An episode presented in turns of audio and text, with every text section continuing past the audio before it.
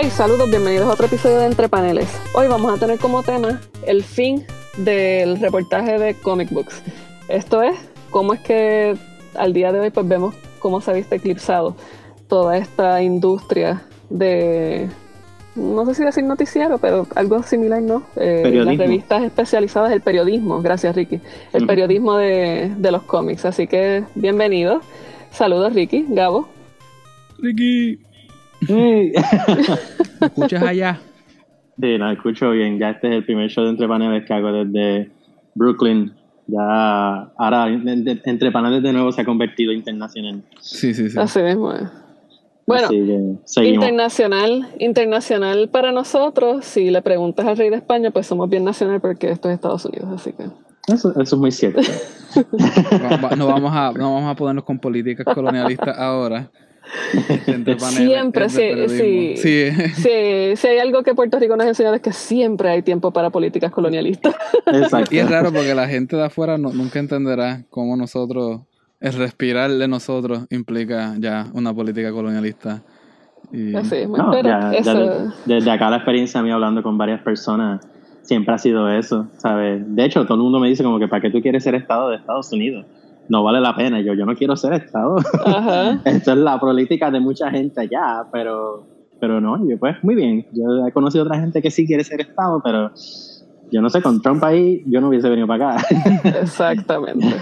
Así que vamos a ver. Así es, bueno.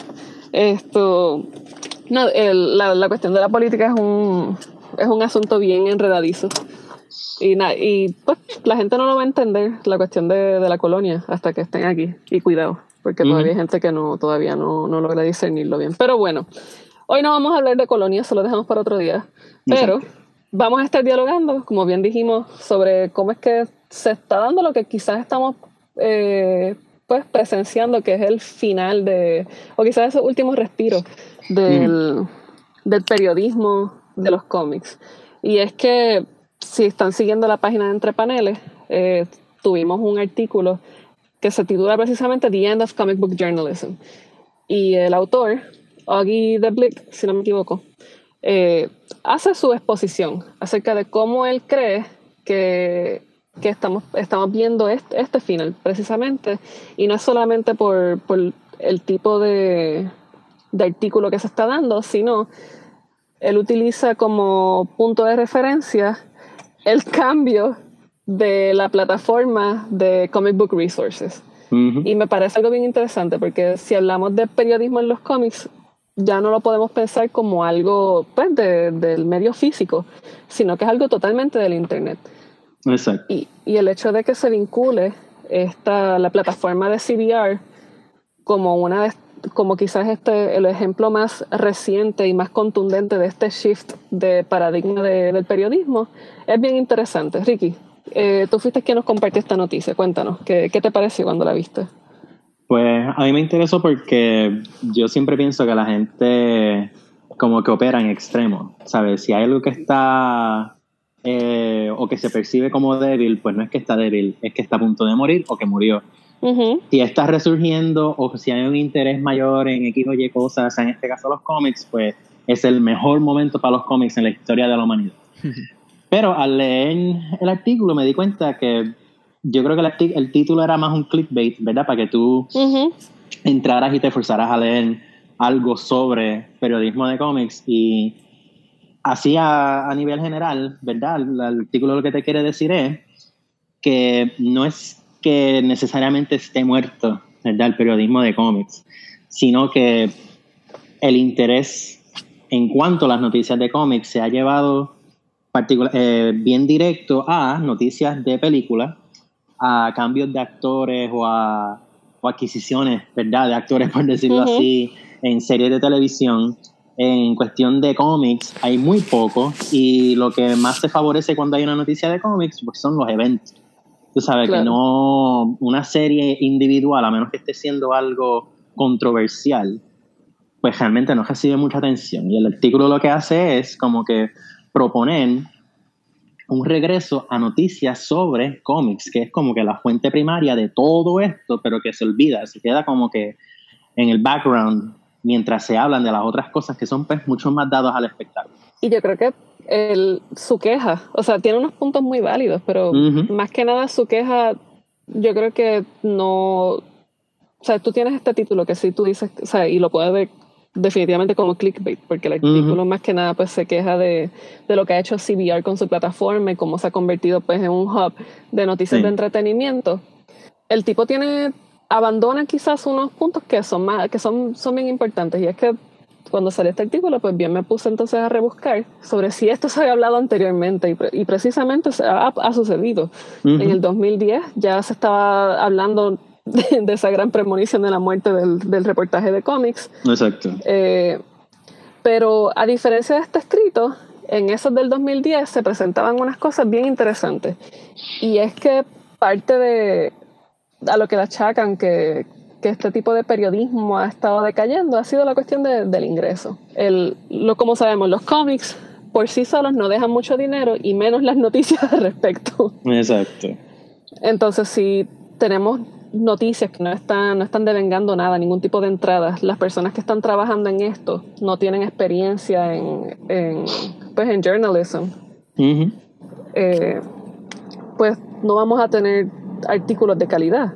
Exacto. No, yo incluso diría que uno de los problemas que tiene la industria es que como que nunca tuvo un sea un medio en particular, un website en particular o una revista que recogiera todo lo que tenía que ver con cómics fuera de lo que fue Wizard Magazine, que corrió de julio del 91 hasta marzo del 2011.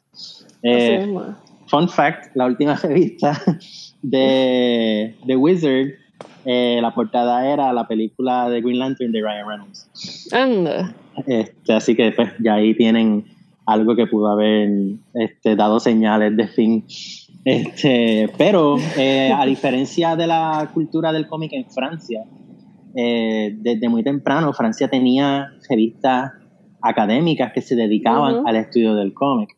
Eh, No es que pasa al mismo nivel en otras partes de Europa, pero sí por lo menos en Bélgica, Alemania también ha estudiado un poco más los cómics a nivel académico, etcétera, etcétera. Sí. Pues como, como no era tan, como era común ver esas cosas en un aspecto académico, pues migraban mejor hacia lo popular. Pero en este caso, fuera de Wizard, y Wizard realmente era una revista que anunciaba cómics, ¿sabes? Ellos Sí, a- y- apoyaban a Valiant y a Image, a la No. Pero... Ah, no, y no solamente anunciaba cómics, realmente también era una revista donde las personas, los coleccionistas buscaban precios de sus estatuas Exacto.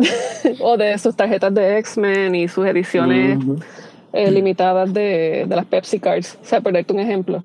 Sí. Era, era una revista más eh, centrada al coleccionista y no tanto al lector de cómic. Es difícil, es difícil no, tra- no sonar como la persona anciana molesta cuando uno habla sobre el final del periodismo en los cómics, porque como bien Vero apuntó y señaló que se está viendo este efecto de bola de nieve desde el 2010 de ciertas quejas, también uno lo puede ver en lo que está pasando con las convenciones y eso es algo que hemos mencionado en este podcast una y otra vez que Ricardo y yo hablamos cuando estamos charlando así personal con otra gente en otras tiendas, que es el cambio que se ha visto en general de los movimientos de convenciones a entretenimiento sobre los libros.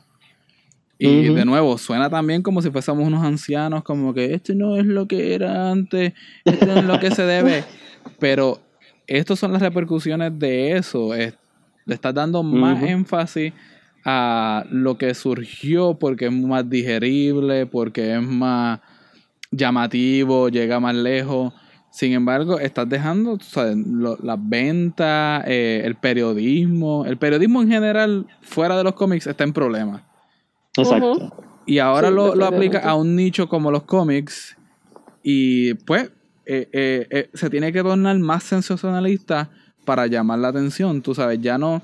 Las noticias de cómo adaptaron Winter Soldier, cómo adaptaron un libro o qué Mm, libro eso no tienes que leer, no se da, pero prefieren hablar de las críticas a, a David Ayer por Suicide Squad. Prefieren ir a las críticas de Fantastic Four qué dirían los actores hoy día, si se soportan, si, si se caen bien, si son amigos. Eso es lo que se favorece sobre la lectura o los autores que están haciendo. El mismo Alan Moore en junio estuvo una entrevista que él dijo que ya este es el fin del de los cómics, porque ya él siente que el medio está, ha hecho lo que ha hecho y ahora lo que queda es su, es su bajada, que ahora se va a dedicar a otros medios. Y pues a la muerte tú dirás, un loco que siga hablando de cosas, pero él, él tiende a tener un buen, un buen olfato para las cosas que van a venir.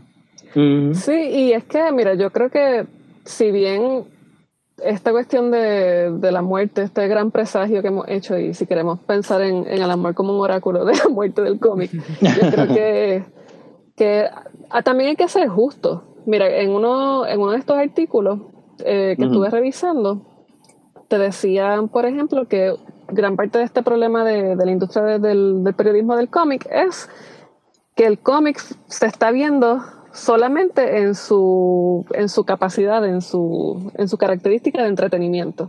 Entonces, cuando tú solamente lo estás viendo como, como entretenimiento, pues automáticamente lo encajonas con, con otros medios, más allá de, de, la crítica que se puede hacer sustancial.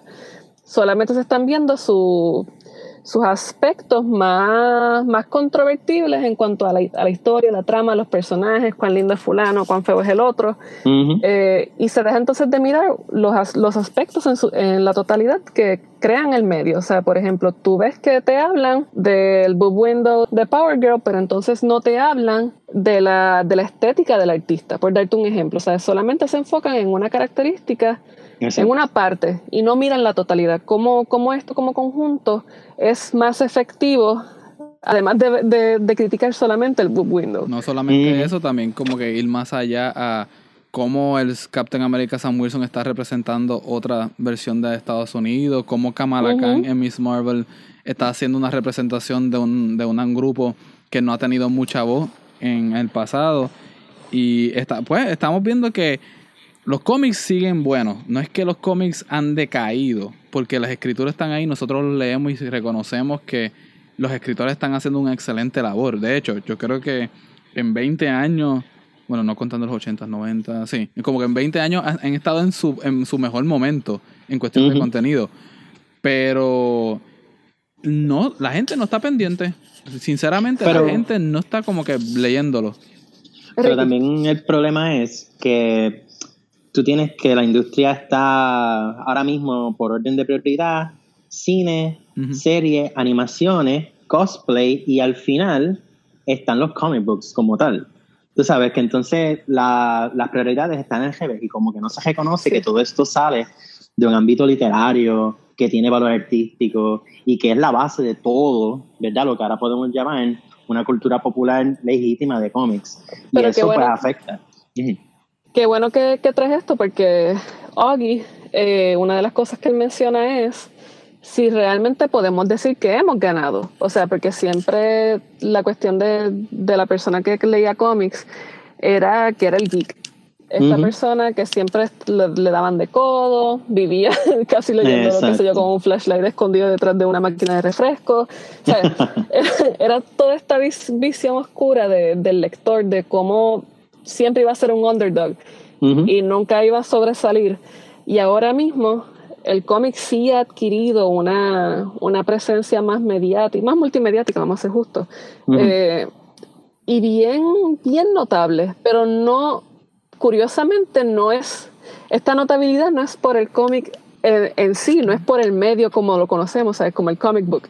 Sí. Es por la apreciación que se ha hecho del cómic en el cine y en la televisión. Sí, o sea que, que entonces realmente la pregunta de él es muy válida. Realmente hemos ganado porque el cómic sigue estando en un tercer, cuarto, quinto, sexto plano. Yo quiero contestar yo, eso. Otro. Pícalo, ¿tú quieres contestarlo o yo contesto antes? Ah, sométele tú primero. Pues yo en esa, en cuestión de eso de si ganamos o no, eh, yo lo veo como pues lo que pasa cuando cualquier otro movimiento se, se populariza y se, y se lleva al extremo, como vamos a suponer en los 80 el metal, que la versión que llegó a ser popularizada fue este hair glam metal, uh -huh. que como que los metaleros ganaron ahí o no también, como que en ese sentido muchos te van a decir que no, muchos te van a decir que sí, porque al, al popularizarse una versión sí se abren unas puertas. Eh, uh -huh. Ahora mismo yo compré un libro sobre la adaptación de las películas de cómics al cine y los muchachos eran blogueros que hace cinco años lo que hacían eran sostenían una página de YouTube y ahora son autores.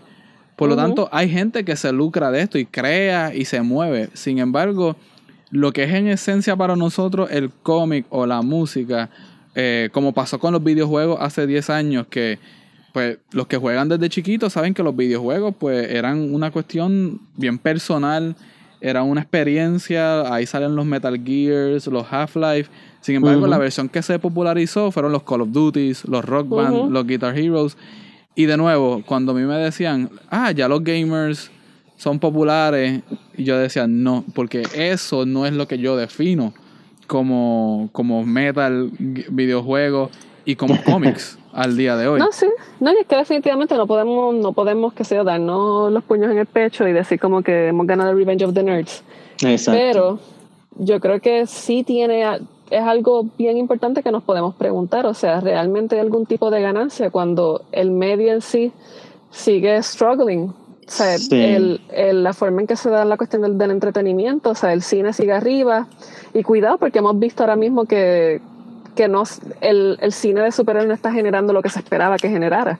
Exacto. Eh, pero siguen acaparando la mayor parte de, del espectro de, del medio pero el cómic sigue abajo. O sea, las ventas siempre están ahí peleándoselas, no son lo suficientemente notorias, a pesar de que DC con, con este nuevo evento ha logrado captar gran parte de las ventas. Eh, no, porque también... Sí, sí, pero que también el, uno de los problemas que, que tiene es la, la verdad, la idea de, de, la pregunta si ganamos o no, es que sí se ganan unas batallas. Y una de las batallas que se ha ganado, por ejemplo, es la de la exposición. Yo creo que con el, la gran exposición que ahora tienen los cómics, sea por las películas o no, pues han hecho posible, yo creo que series como Saga y Sex Criminals, pues quizás tengan más extensión, como que lleguen más lejos en cuanto a lectores. Quizás antes iba a ser un, un cómic mucho más raro, algo que se conocía entre los fanáticos más die-hard de la escena y como que pues quizás no hubiese tenido el impacto que tienen ahora. El problema es que, como quiera, la victoria más grande se la llevan las dos compañías grandes. Claro. Que son las Marvel y las DC. Que ya de por sí tenían bastante exposición, particularmente Marvel después que, que, pasa a manos de Disney. Tú sabes que, que, hay unas ganancias en algunos lados, en otros como que, como que se mantiene mucho el status quo. Lo otro que quería decir es que en cuanto eh, si ganó o no, o si está muerto o no, esto ha pasado montones de veces. el rock, el punk, el cine, el hip hop, el grunge, todos han muerto ya, según un montón de artículos, pero todavía están. A mí algo que sí me interesó fue, yo escuché un podcast que si mal no recuerdo, eh, es o de Comixology o de Comics Alliance. Yo sé que se llama este, I Read Comic Books y el episodio se llama We Fixed All Comics. Y a mí me encantó la propuesta de ellos, porque ellos dicen que sí, hay un problema con la industria y cómo nosotros eh, nos enfrentamos a las noticias y a los eventos que se dan dentro de esa escena, pero que el problema que nosotros tenemos como periodistas de cómics, por decirlo así, es que hemos acostumbrado al lector a buscar noticias de películas y reseñas donde decimos esto está bien bueno, pues horrible, no lo debes leer nunca bajo ninguna circunstancia. Sí. esta persona, este, eh, ese panel de, de, comentaristas de ese, de ese, podcast tuvo una idea bien buena, es decir, mira, en vez de hacer reseñas, vamos a olvidarnos de decir si son buenos o no, vamos a analizar los cómics como están con lo que nos dan, que el lector llegue a sus propias conclusiones y por lo menos así vamos condicionando al lector a leer otro tipo de noticias, pero si no se las hacemos disponible, no la esperen, ni esperen que se las pidan tampoco. Sí, y si no me equivoco, es de Comics Alliance ese podcast. Sí, de Comics Para las personas que le interese buscarlo.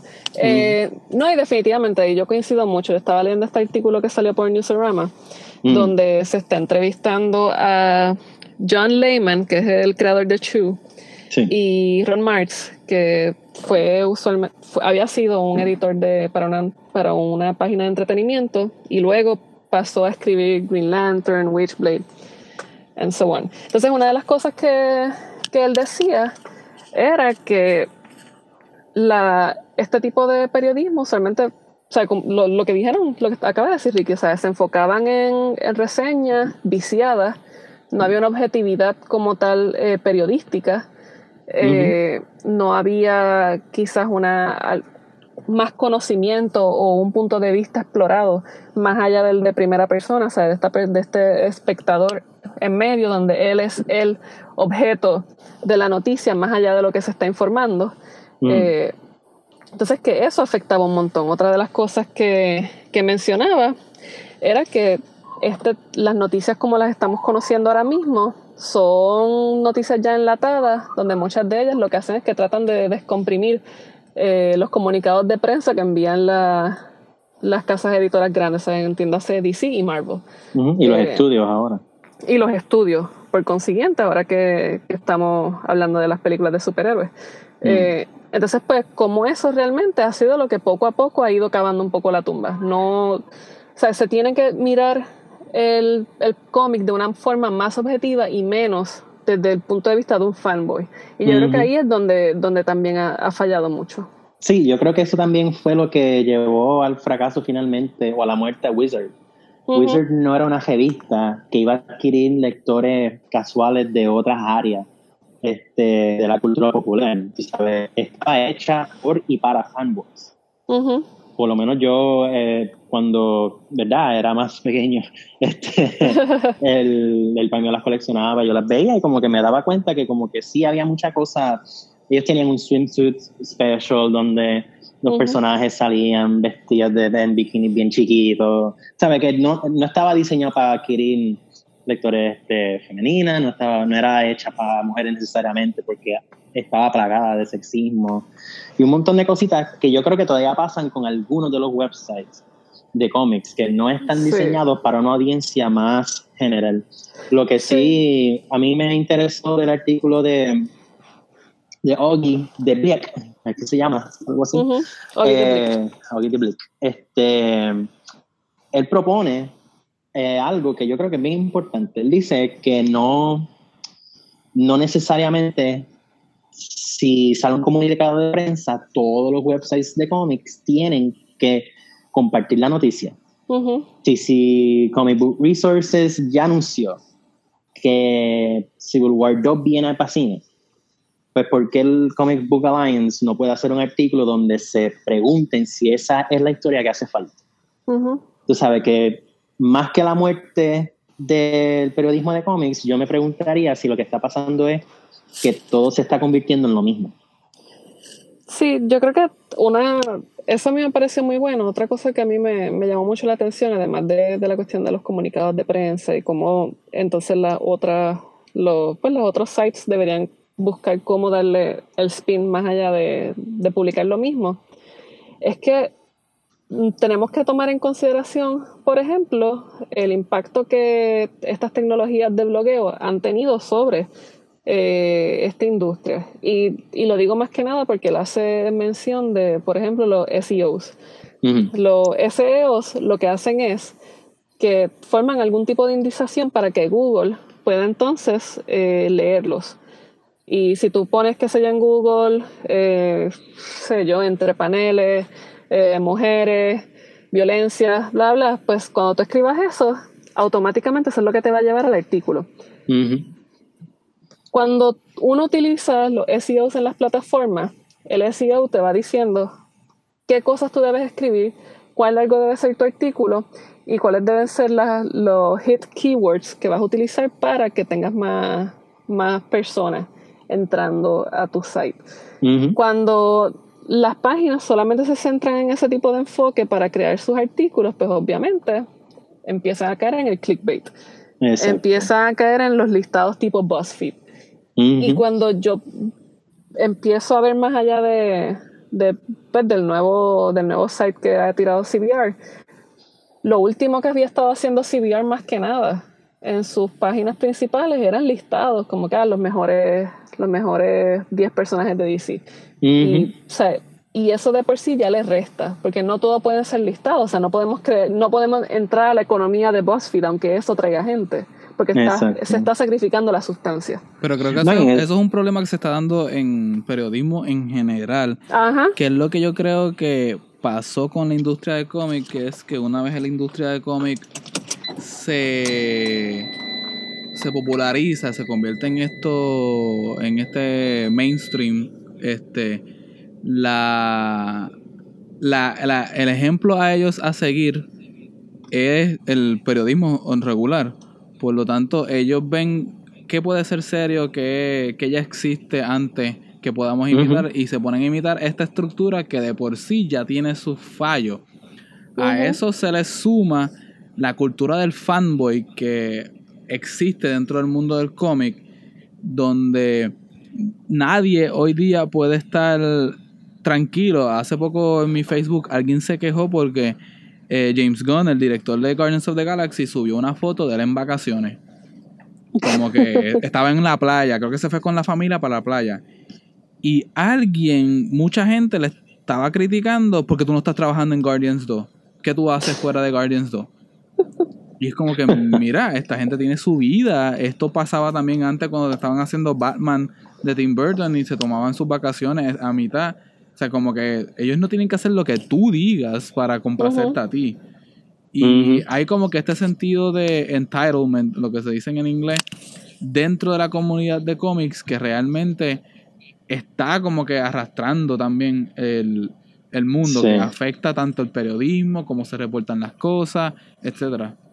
Sí, y ah, me gustó mucho la idea de, o sea, lo que dijiste de los keywords y todas estas cosas, porque eh, John Oliver no va mucho en su show Last Week, este, Tonight, eh, tiene un segmento de periodismo y como ahora mismo lo que está pasando es que se está convirtiendo en exactamente eso, un conjunto de modelos, ¿verdad? Que se supone que aseguren X cantidad de clics por artículo. Así que se supone que los títulos te tiren una pregunta, pero no te la contesten para que tú entres y sepas cuál es la contestación. La contestación no tiene que estar ni en el artículo, pero por lo menos el punto es, final, el endgame, por decirlo así, aquí es entrada al artículo. Lo que el artículo tenga de contenido, tristemente, es secundario. Y yo estoy viendo que por lo menos Comic Book Resources como que cayó víctima de eso. Dijeron, mira, nosotros podemos ser más y queremos este tener una presencia aún más marcada dentro de esto, convertirnos en algo de, mayor autoridad, so vamos a seguir dentro de la línea de BuzzFeed. Sí, y, ahí entonces sacrifican, sacrifican audiencias, porque tienes un público pasajero que lo que le interesa es entrarse el último bochinche de Arrow. Pero pierdes entonces el público que semana tras semana quiere entrar para ver qué tú vas a decir sobre el cómic de esa semana o de lo que o del listado del que va a salir en septiembre o en enero, lo que va a salir en julio. Entonces, sacrificas una pues, una audiencia temporal por eh, o sea, pierdes, pierdes el, propósito, pierdes el norte. De que, ¿Qué tú quieres? Tú quieres tener gente que siga entrando fielmente semanalmente para ver qué es lo que tú vas a poner o quieres una persona que quiera leer el último bochinche de eh, Legends of Tomorrow. O sea, por dar, por dar un ejemplo. Y la cuestión con, con, los keywords y los SEOs es algo bien, o sea, es bien tricky. Cuando yo trabajo con Post Academics y que estoy subiendo los, los podcasts de entre paneles, cada vez que yo voy a escribir la descripción y que voy a poner las cosas, me sale el bendito SEO que me dice como que, ah, no, el título es muy corto. Eh, tienes tal cosa, no lo puedes usar. Eh, está muy largo el artículo como tal. Eh, tienes que poner una foto, tienes que linkear. Como que, dude, déjame escribir. Mm, Entonces, te empieza a limitar lo que tú quieres hacer con, con tu texto. Simplemente para llenar unas expectativas de, de números, de estadística. Exacto. Bueno, entonces la, la pregunta entonces sería es si nosotros pensamos que está muerta o no. Y dentro de la misma pregunta, qué websites nosotros este, todavía visitamos y confiamos con que nos den lo que nosotros pedimos de periodismo de cómics. En pocas palabras, ¿cuáles son los websites que ustedes usan para buscarse noticias de cómics? Bueno, yo creo, yo creo que el periodismo de cómics no está muerto, simplemente hay que saber dónde buscarlo. Eh, es como todo. Los medios mainstream no te van a dar realmente lo que tú quieres. Los medios mainstream están para complacer a la masa. Entonces, cuando esto, estas páginas empiezan a adoptar esos modelos, pues ya sabemos que ese no, no necesariamente es el espacio que queremos, pero eso no significa que no hayan otros espacios. A mí, por ejemplo, me gusta mucho Comics Alliance. Comics mm. Alliance, eh, para el mismo tiempo en que salió eh, de New 52, ellos hicieron un cambio en su plataforma. Y a mí me dio mucho coraje porque de momento empezaron a cambiar estructuras de los artículos con unos blogs. Luego, como que cayeron en cuenta y lo arreglaron y nos volvieron a dar entonces blogs más críticos de distintos cómics, de cosas de la industria y eso pues estuvo chévere. Empezaron a integrar entonces vídeos de, de listados de, artistas, de personajes, como parte de, lo que enriquecía el site, no como el único propósito de la página. Eh, otro site que a mí me gusta es The Beat. The Beat trae cosas bien chéveres también. Eh, estaba viendo, había un site que ya realmente no, creo que ya cancelaron ese proyecto y creo que ahora está operando a través de Tumblr y se llamaba Symbolia. Symbolia eh, no necesariamente era comic book journalism como lo conocemos ahora mismo, o sea, que hablaba sobre los releases semanales, pero utilizaba comic book journalism en otro aspecto. Ellos utilizaban el medio, eh, la narrativa gráfica, arte secuencial, whatever you want to call it, para hablar sobre asuntos que estaban haciendo noticias en términos políticos. Okay. Entonces, hay alternativas. Uno, uno sí puede entonces buscar. Eh, mira, una de las grandes herramientas que hay es Tumblr. Tumblr funciona como una plataforma, como un blog search, donde tú encuentras distintos tipos de fuentes de noticias eh, del mundo del cómic. Esas son mis recomendaciones. Yo, sinceramente, yo he dejado de, leer eh, medios de cómics hace, hace varios meses. Dejé de leerlos por completo. Yo lo que hago es que cuando cada miércoles que sale cómics nuevo, me voy a un website que se llama comics.list.com y está la lista de los libros que salen semanalmente. Yo pues leo libro por libro, casa por casa, a ver qué me llama la atención. Hago una búsqueda de ese libro. Ah, y si algo se me escapa, pues eventualmente lo escucharé en trending o en Twitter o entre escritores, etcétera. Podcast. podcast también, exacto. O podcast o pues cualquier otro medio que me vaya, vaya donde mí, que no necesariamente yo tenga que ir a donde él.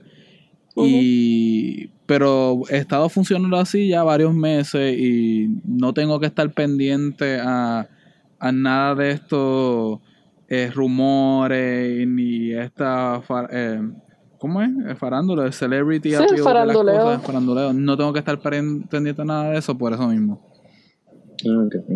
Pues Cuéntanos. Yo, yo creo que no, pues yo no pienso que ha muerto. Yo lo que pienso es, y tengo un miedo bastante fundamentado en que todos estos websites se van a convertir en una sola cosa.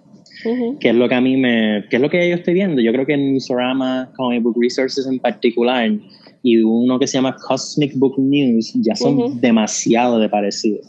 Que de hecho ya yo dejé de seguir esos tres websites. Eh, Bleeding eh, Cool, se te queda. Bleeding Cool es otro que también como que va dentro de la misma línea de, mira, te vamos a decir en las cuatro plataformas y en los cuatro websites cuándo es que va a salir exacto. Eh, lo que sí yo estoy totalmente de acuerdo con lo que dijo Vero, que hay que buscar. Todavía está vivo, pero está en pocos sitios, pero donde está hay cosas buenas. Yo uso Comics Beat, igual que Vero. Eh, me gusta mucho uno que se llama eh, Multiversity Comics. Uh es muy bueno. Que tiene una variedad de artículos bien interesantes, desde reseñas que están...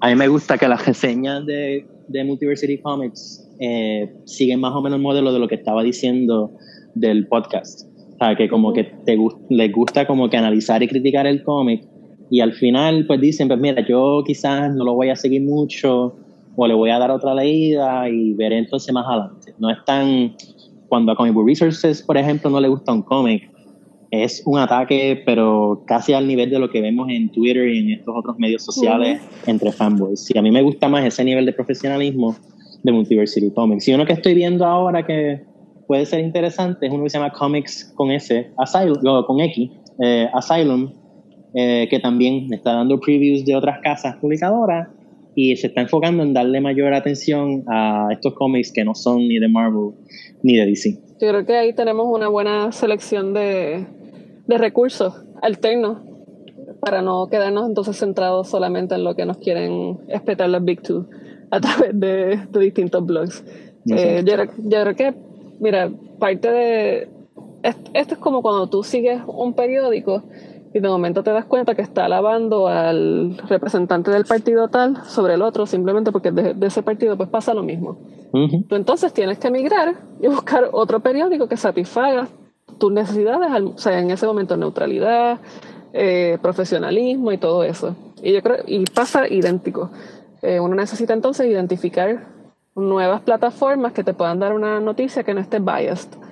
Eh, y yo creo que eso es, un reto. O sea, si uno, si uno, se, si uno se pone a pensar en cuántas páginas deben existir en, el Internet, pues uno se va a pegar un tiro. Pero no por eso eh, uno debe dejar de buscar. Yo creo que todas estas recomendaciones que, que hemos dado, lo que hace Gabo funciona súper bien, lo que ha mencionado Ricky igual, o sea, yo creo que ah, todavía hay esperanza, es, cuestión de uno seguir buscando y no, no conformarse con lo que nos puedan dar poquitos sites, ¿eh? pues, aventurarse en, este mundo mediático. Eh, igual, son temas que debemos seguir ponderando. Eh, y pues buscar algo más, algo distinto que nos puedan ofrecer. Pero nada, quiero darle las gracias a Gabo y a Ricky. Eh, a ustedes los oyentes por estar con nosotros nuevamente. Les quiero recordar que nos pueden seguir buscando a través de Entre Paneles en Facebook, YouTube, Stitcher, Tuning Radio, eh, Google Play Podcast y iTunes. Entre Paneles. Hasta la próxima.